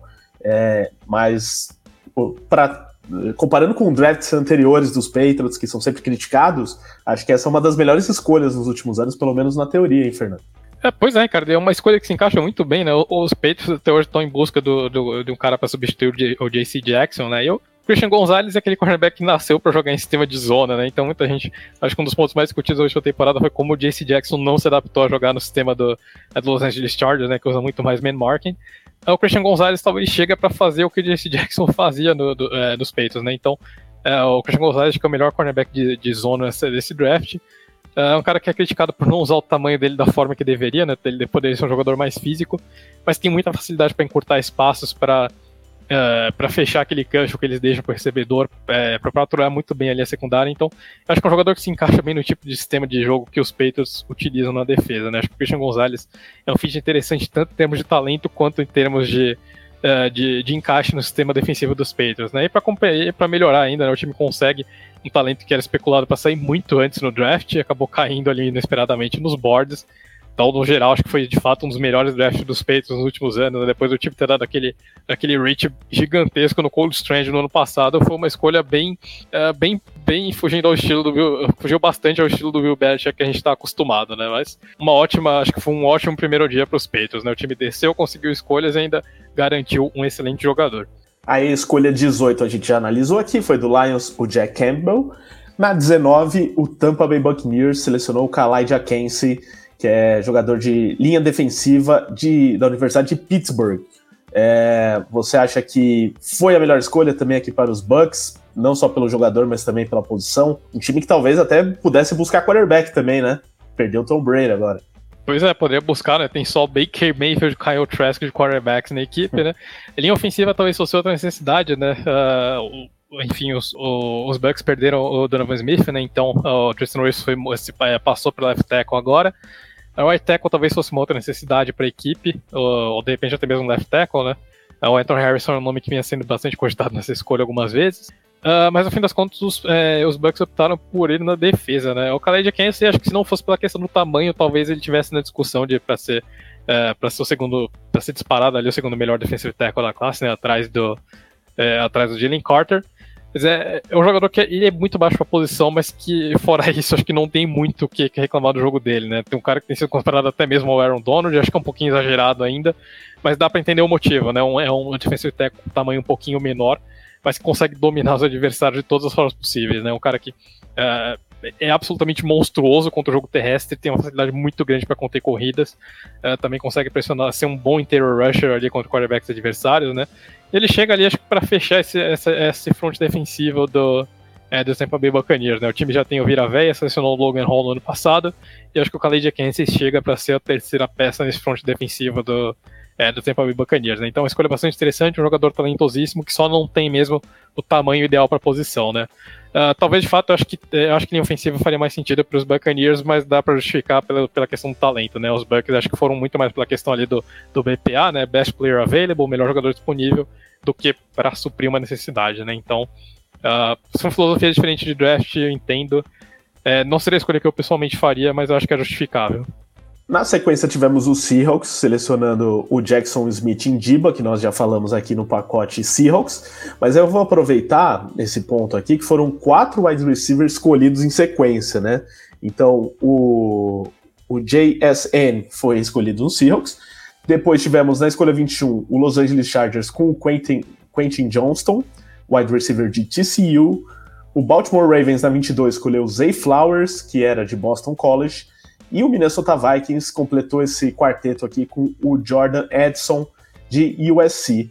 Então, Fernando, para dar uma geral nesse grupo de wide receivers, você acha que, é, que a ordem dos quatro é a correta mesmo? Você mudaria aqui alguma coisa? E as escolhas desses times por wide receivers também são boas escolhas. Uma que chamou a atenção para mim é dos Vikings, né? Formando, que já tem o Justin Jefferson, agora vão é, fortalecer o time com é, nessa posição para formar uma dupla de peso, provavelmente. É, e também a dos Ravens, porque foi bem no dia em que tivemos a renovação do Lamar Jackson, eles já tinham contratado também o Odell Beckham Jr., então eles agradaram o Lamar de todas as formas agora, com alvos e com um belo salário. É, pois é, né, Ricardo? Então vamos, bom, vamos aqui na ordem, né? O Começando pelo Quentin Johnson, confesso que o Quentin Johnson é o meu wide receiver favorito dessa classe, né? Acho que é o único X dessa classe, de fato, né? Uma classe muito dominada por slots nessa primeira rodada. Uh, o Quentin Johnston é, é, aquele slot feito, feito no Madden ali, né? Então, é aquele X feito, feito no Madden, né? Então, um cara gigante, uh, tem, tem uma árvore de rotas bastante polida já. Uh, repente, tem críticas que de repente ele não usa o tamanho como deveria, mas é aquele wide receiver que você aposta para ele disputar recepções contestadas, né? Então, uh, os, Chargers, os Chargers conseguem aquele, aquele, aquele X clássico, né? Tô bem curioso para ver como que eles vão fazer com ele e o, o Mike Williams, né? Teoricamente, o Mike Williams é o X desse ataque, de repente, talvez o time esteja pensando em passar o Quentin Johnson pro outro lado ali, pro lado direito, né? De repente, usá-lo ali como motion man da equipe. Uh, vai, ser, vai ser bem interessante, mas acho que é um cara que enfim, para mim tem potencial para ser de longe o melhor receiver dessa classe. Tem alguns probleminhas com drops ali, mas fora isso, é, eu honestamente não vejo muitas críticas mais ao jogo dele, né? Então os Chargers acho que precisavam de um wide receiver. A questão era, era realmente qual deles iria ali pro time, né? O time acabou tendo por um, mais um cara ali com o perfil do Mike Williams. Agora é, é um trio de recebedores fortíssimo. Se eles conseguirem resolver o principal problema dos Chargers, que é se manter saudável, né? Então, se os três, se o Quentin Johnson não pegar o injury bug dos Chargers ali, conseguir se manter saudável durante a temporada, e o Keenan Allen e o Mike Williams também, então os Chargers têm um grupo de recebedores fortíssimo, né? Ainda tem o Palmer na rotação ali, então, enfim, um bom grupo de recebedores ali para os Chargers. O time reforça o que já era é, o, o, time reforça que já era um ponto forte de que vai ter um jogador para o futuro ali, é mais jovem do que os outros dois, né? Zay Flowers dos Ravens é uma combinação bastante curiosa, né? É, os Ravens, depois de terem contratado o OBJ, já tem ali o Rashad Bateman, que tem dificuldade para ficar saudável, mas que em tese é um outro nome desse ataque. E aí faltava um slot ali, o time vai lá no Zay Flowers, né? Jogador extremamente dinâmico, né? Um cara que é, é talvez Acho que muita, muita, gente, muita gente aposta dos Flowers como, os, como o melhor slot da classe, dá para entender o porquê, né? Eu acho que o Biff Digba é mais completo, mas dá para entender perfeitamente o pessoal apostar no, no, na capacidade dos Flowers, né? Então, um jogador extremamente versátil, é um cara que é perigosíssimo quando ele sai em motion, né? E aí a gente tá saindo de um Super Bowl no qual a gente viu o Andy Reid sendo extremamente criativo com o é, com o Kader Stone e o Sky Moore, uh, o, o Zay Flowers nem se compara esses dois em termos de potencial, né? É um jogador muito melhor. Uh, então, de repente, permite que os Ravens sejam bastante criativos na utilização dele. Né? Acho que é um cara que uh, pode, pode sempre, sempre, de repente pode ser utilizado até mesmo saindo ali do backfield como, como corredor, até mesmo como corredor, uh, saindo em motion ali, então ele sempre vai ter gente de olho nele, sempre tem o potencial para criar jogadas explosivas, né? Eu gosto bastante dessa escolha, acho que os Ravens de uma hora para outra passam a ter um dos melhores tiros de recebedores da NFL com a adição do Zay Flowers, né? E os, os, os Vikings precisavam também de um cara, né? perderam o Aaron Thielen, Uh, de repente precisavam de mais um wide receiver. O Jordan Ellison acabou sendo sobrando ali desse, desse grupo. E o time foi, no, foi então com o Jordan Ellison. Não é um jogador que acho que a principal questão é tamanho, né? Ele é menor que o Devonta Smith até. Mas tirando isso, é, é de fato acho que a única coisa que a gente dá para reclamar ali é do jogo do Jordan Ellison, né? É um slot refinadíssimo, excelente corredor de rotas, muito rápido. Acho que é um dos recebedores mais seguros da classe. Né? A bola chega na mão do, do, Jordan, do Jordan Ellison e ela ela gruda ali, parece que ele passa cola de fato, né? Então é, é uma ajuda e tanto ali pro é, pro Kirk Cousins e os Vikings conseguem uma dupla legal ali pro, é, pro Justin Jefferson, né? Então, o jogador ali para tomar conta do slot, é, eu acho que ele é puramente um slot, até por conta do tamanho, mas que é absolutamente dominante do slot, né? O tamanho não faz diferença pro Edson, que compensa isso de sobra com velocidade e uma árvore de rotas muito polida. É um dos, acho que é é um dos melhores lotes da classe, com certeza. É um jogador muito bom, realmente. E eu gosto bastante dessa escolha, né? Os Vikings já tem um, um, um head coach jovem, extremamente criativo no Kevin O'Connell. Ele ganha mais uma arma muito interessante para esse ataque. Né? Esse ataque dos Vikings vai ser bem legal a gente acompanhar ali com uh, Justin Jefferson, TJ Hawkinson e agora o Jordan Harrison. Então, falamos do pacote de wide receivers, um time que talvez precisasse de wide receiver, mas aí todos se esgotaram aqui foi o New York Giants. Eles fizeram uma troca para subir da escolha 25 para 24 para é, fazer a sua seleção aqui, no caso de um cornerback. Eles escolheram o Deontay Banks, que é cornerback de Maryland. Troca então com os Jaguars para selecionar um cornerback. É, foi dentro do, do cenário aqui, foi a, a melhor escolha para os Giants? É, Ricardo, é bem, bem interessante, né? Tinha é, uma escolha bem popular aqui era o Jalen Hyatt, né, de, de Tennessee, mas uh, os Giants optaram por reforçar a secundária, né? Faltava um cara aí para jogar no lado oposto ao Ray Jackson e o Dante Bank chega, Dante Bank chega para fazer exatamente esse papel, né? Então, um cornerback extremamente físico, né? Uma classe de cornerbacks altos e físicos, o Deontay Banks é mais um deles. Um jogador que era cotado, de repente, até para sair um pouquinho mais cedo ali, mas que acabou é, é, caindo ali no board, né? É, enfim, o, o Deontay Max dominou no combine, acho que isso selou o lugar dele na primeira rodada. Cornerback extremamente físico, atlético, acho que é um cara para é, realmente para reforçar a secundária dos Giants teve alguns probleminhas ali entre, entre lesões algumas, e queda de desempenho na última temporada. Eu acho que é uma escolha que faz sentido ali, né? Um bom investimento para a equipe. Eu tive precisava de fato para um cara para jogar do lado oposto do Adore Jackson. No fim das contas, eu acho que os Giants acabam uh, é, ticando ali todos os boxes, né? Consegue, consegue um jogador que é um bom encaixe no sistema, um jogador que consegue, consegue tirar adversários maiores do jogo, então acho que é uma escolha bem interessante, né? Os Giants acho que acabam acertando também nessa escolha. É, acho que de repente, pela, por uma combinação de, é, de posição no draft, necessidades do elenco jogadores disponíveis, eu acho que no geral os Giants também fizeram uma escolha bem legal aqui. Aí na 25, outra troca. Os Jaguars desceram de novo, foram, foram para 27 após trocar com o Buffalo Bills é, e os Bills selecionaram o Dalton Kincaid, Tyrande de Utah, que era cotado mesmo como, pela maioria das pessoas, como o melhor Tyrande da classe. E, e aqui, provavelmente a troca, porque tinha o Cowboys na sequência, e os Cowboys precisam de Tyrande também. Os Bills viram aqui uma possibilidade de tirar o, o Kincaid das mãos do Dallas Cowboys, né, Fernando? É, pois é, Ricardo, e quem, quem acompanhou aqui nosso, nossos podcasts pré-draft sabe que eu sou um grande fã do Dalton Kincaid. Uh, melhor talento da classe, né?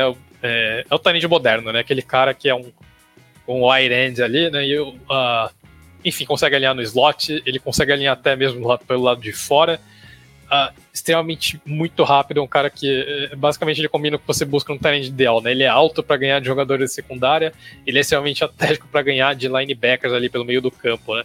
E eu, eu, pessoalmente eu gostei, eu achei bem interessante essa escolha dos Bills, né? Porque o time já tem o Dawson Knox, mas aí ganha, é, os Bills ganham um 12 personnel fortíssimo com a chegada do, do, do Dalton Kincaid, né? Então a gente lembra de um caso de bastante sucesso do 12 personnel que foi aquele aquele Philadelphia Eagles 2017, né?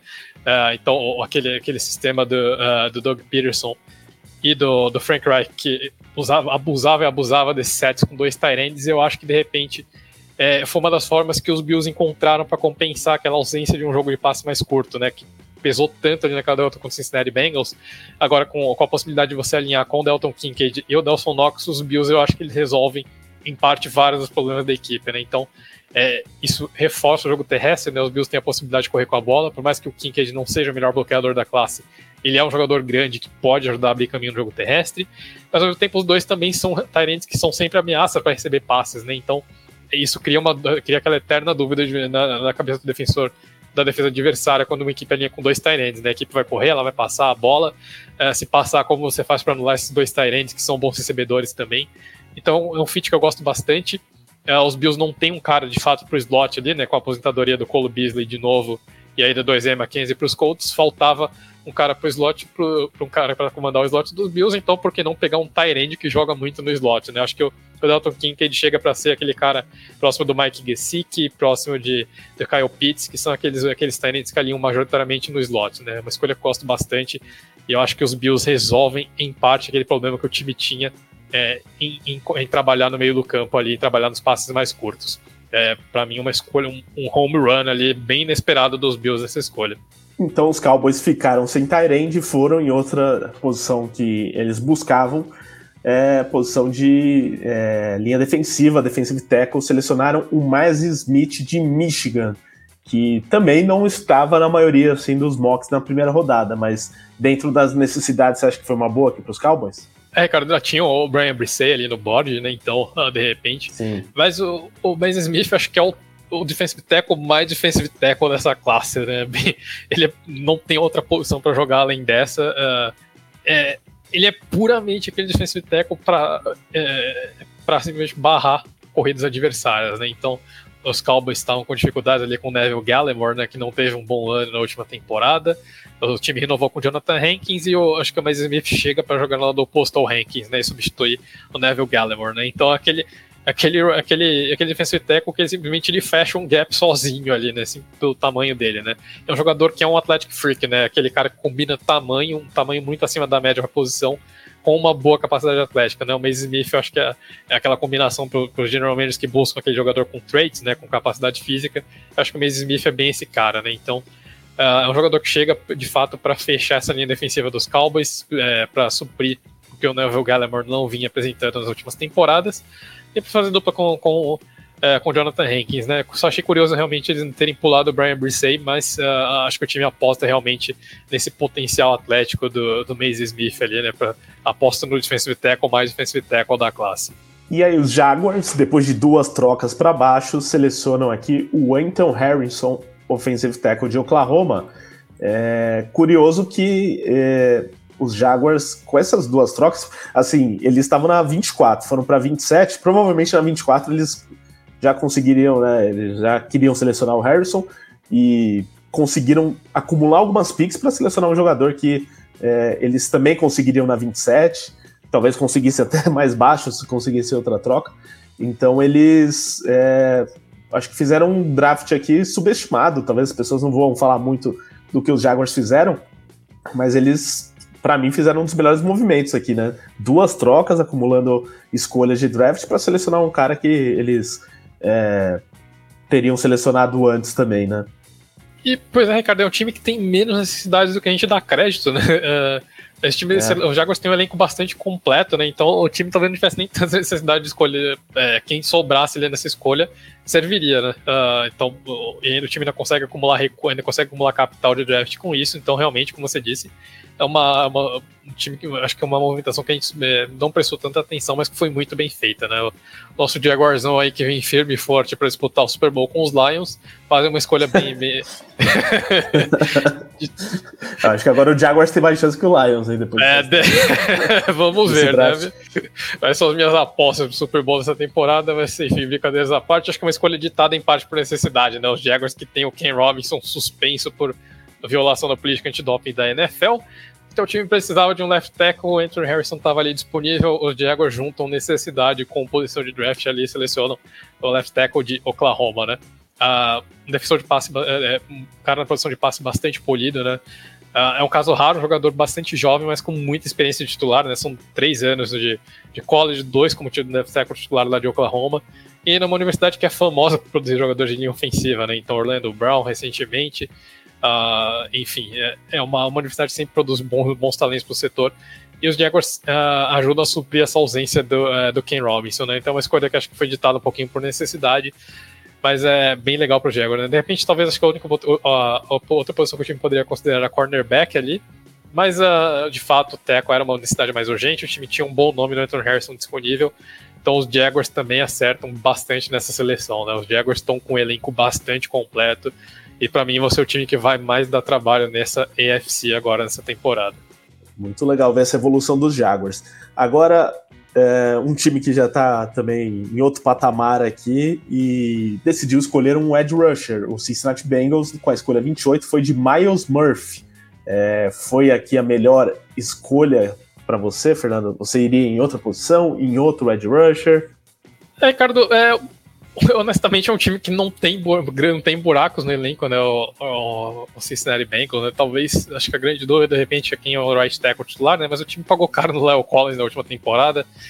Uh, o Jonah Williams, a gente não sabe se vai ser trocado ou não, mas é outra possibilidade. É, cornerback, o time confia bastante no Ken Taylor Bridge para jogar no lado oposto ao Tido Uzi, né? Então, acho que no fim das contas os, os, os Bengals iram pro jogador de rotação aqui, né? E aí o time acabou indo pro, pro melhor jogador disponível nessa altura.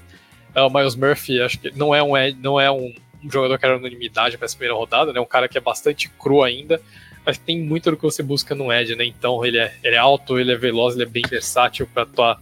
Acho que de repente talvez até em outros pontos da linha, da linha defensiva. Uh, os Bengals têm a melhor dupla de Eds da NFL, né? Com o Sam Hubbard e o, e o Trey Hendrickson. Então é uma escolha de luxo para um time que vai brigar pelo Super Bowl de novo. Uh, os Bengals uh, simplesmente colocam um excelente nome de rotação ali. É um jogador que não precisa ser titular, não, definitivamente não vai precisar ser titular tão cedo. Uh, tem a possibilidade de aprender com dois dos melhores da posição. Então acho que é uma escolha bem, bem interessante aqui, né? Os Bengals acho que foram realmente seguindo só o board aqui, porque de novo é um elenco que tem pouquíssimas necessidades, né? Só resta mesmo essa linha ofensiva jogar um pouquinho, jogar uh, de acordo com o que recebe ali na produção do Joe Burrow. Mas acho que a chegada do Orlando Brown muda bastante a cara dessa, é, dessa OL dos Bengals, né? Então vamos ver se agora o time conserta o que talvez era o, o grande ponto fraco e podia, de fato, é, se, se dar o luxo de usar, um, de usar a escolha 29 um jogador de rotação, vai se justificar, né? E o time deixar passar o jogador de, de linha ofensiva aqui.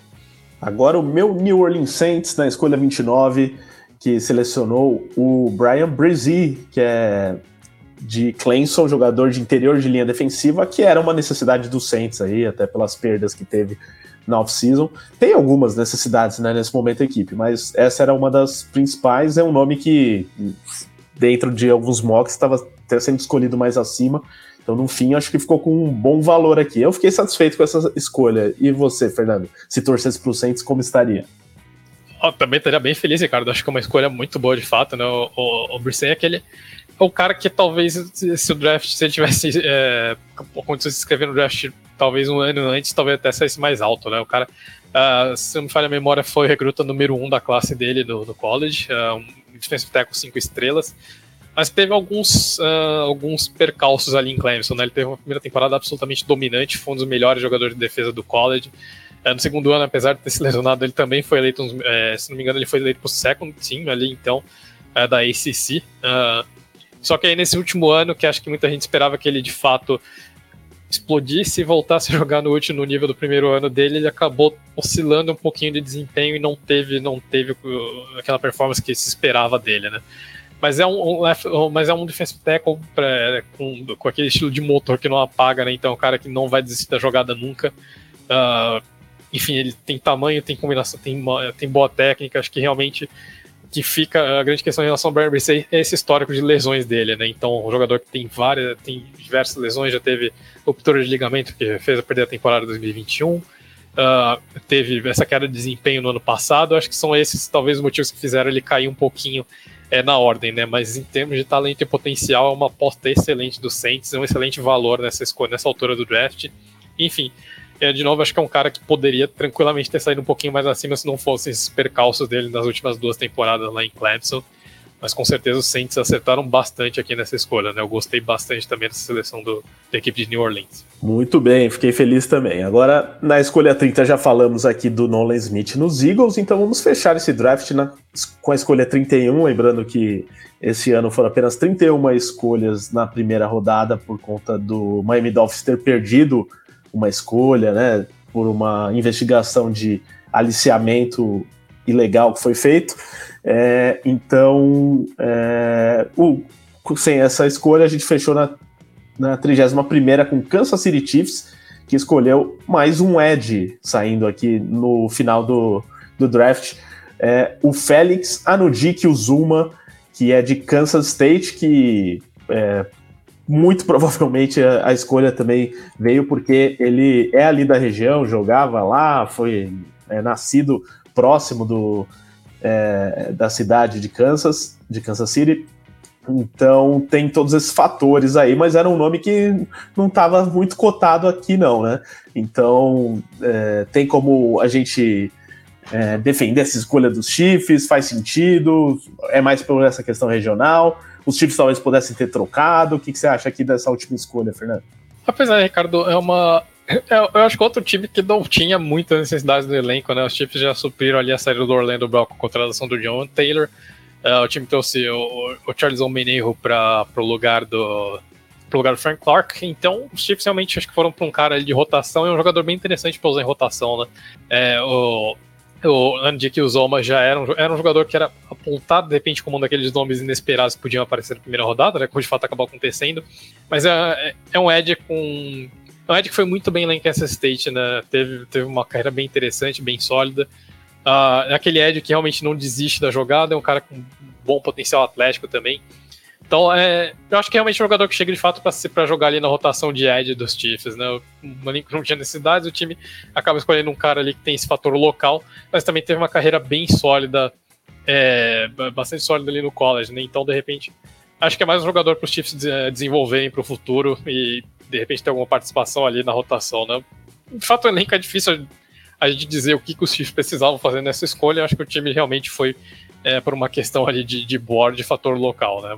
Honestamente, acho que não tem muito também o que criticar aqui na escolha do, do Kansas City Chiefs, né? No fim das contas, é bem provável que até que o Energy Killzoma até tenha um, um papelzinho ali já nessa equipe, nessa rotação. É, quando o time é campeão é mais fácil, né? Dá para fazer a escolha que quiser, que não tem muito risco.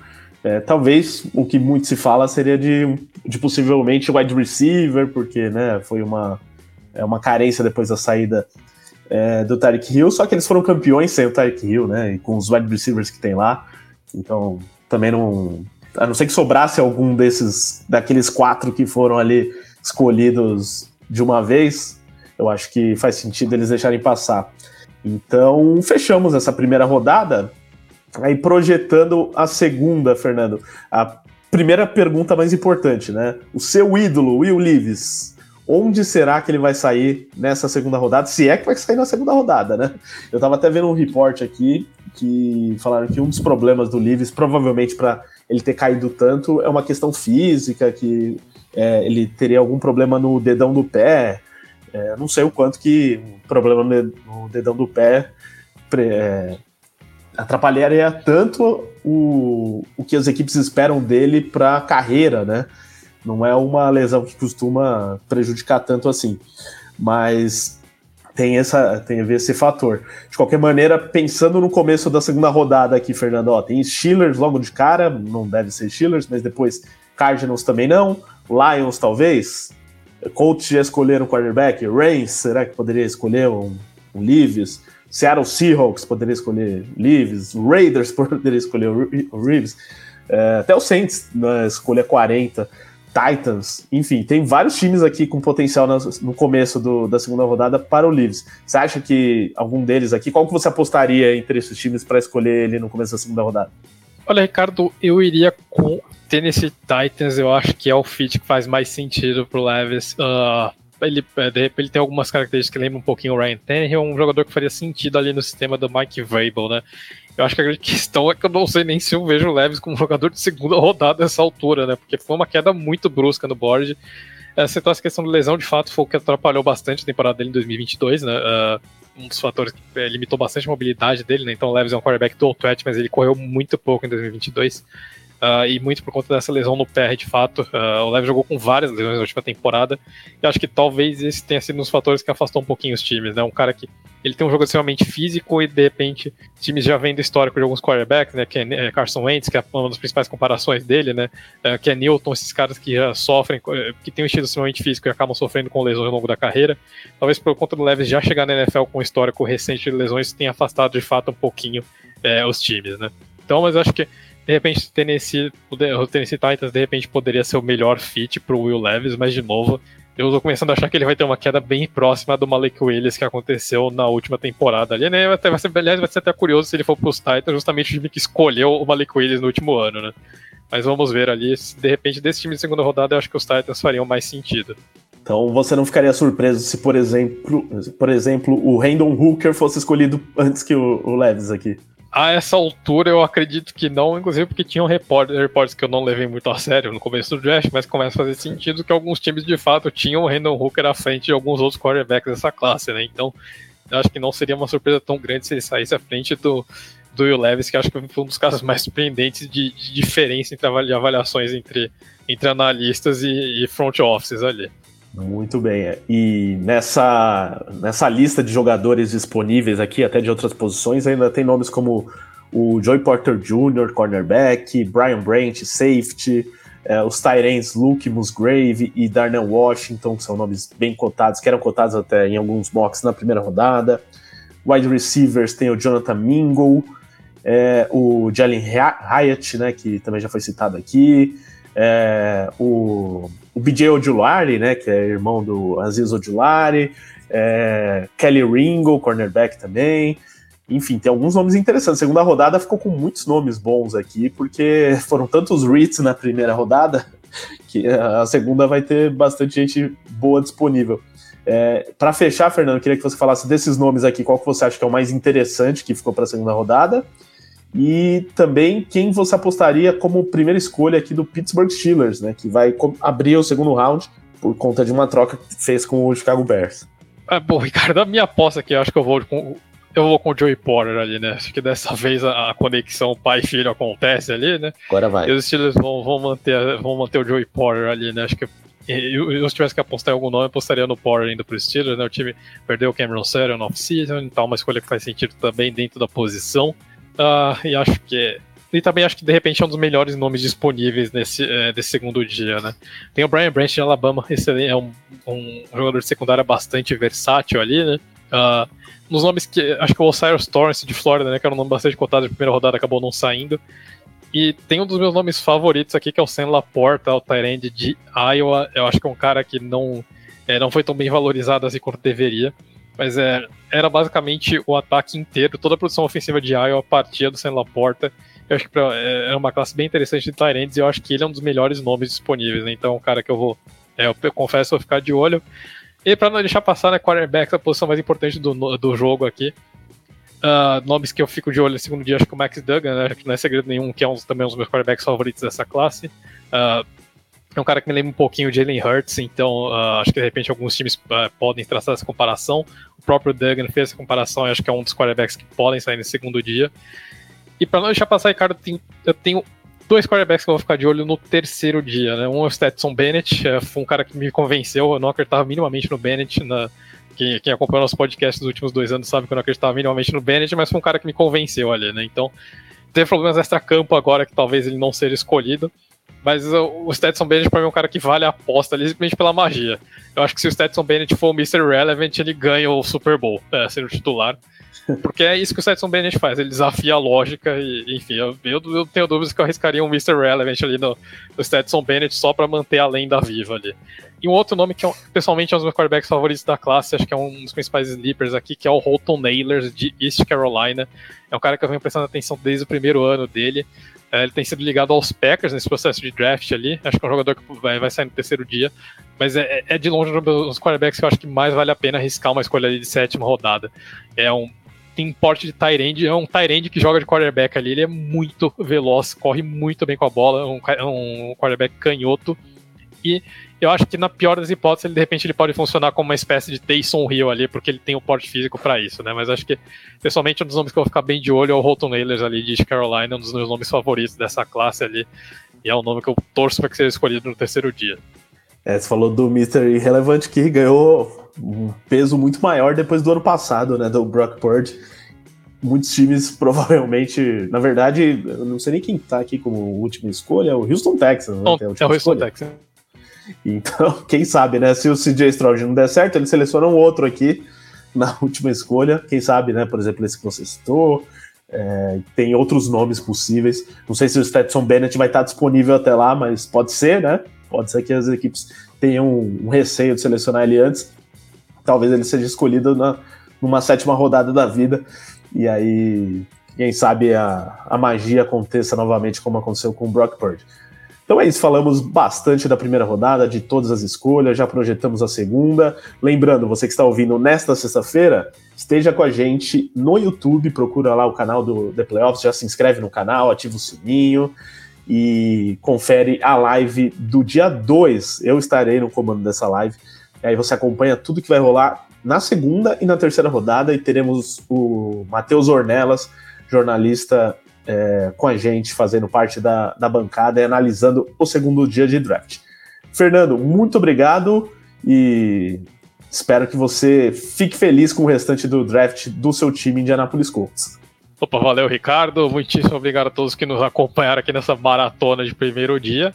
E pois é, né? Gostei da escolha de quarterback. Tô bem curioso agora para ver o que os Colts fazem, né? Eu acho que o time tem três necessidades bem grandes que são center, right guard e uh, cornerback. Então, tô bem, tô bem interessado em ver o que, que os Colts vão fazer aqui na segunda rodada. Né? O nome que mais me agrada é o John Michael Schmitz, né, o center de Minnesota.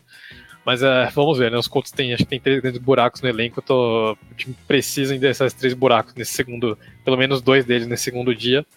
Então uh, é isso, né? Um bom começo de draft. Eu acho que agora é, é esperar e ver o que, que o Chris Ballard e companhia vão aprontar aqui nesse segundo dia. Mas no geral, tô, tô satisfeito com o que tem acontecido até aqui.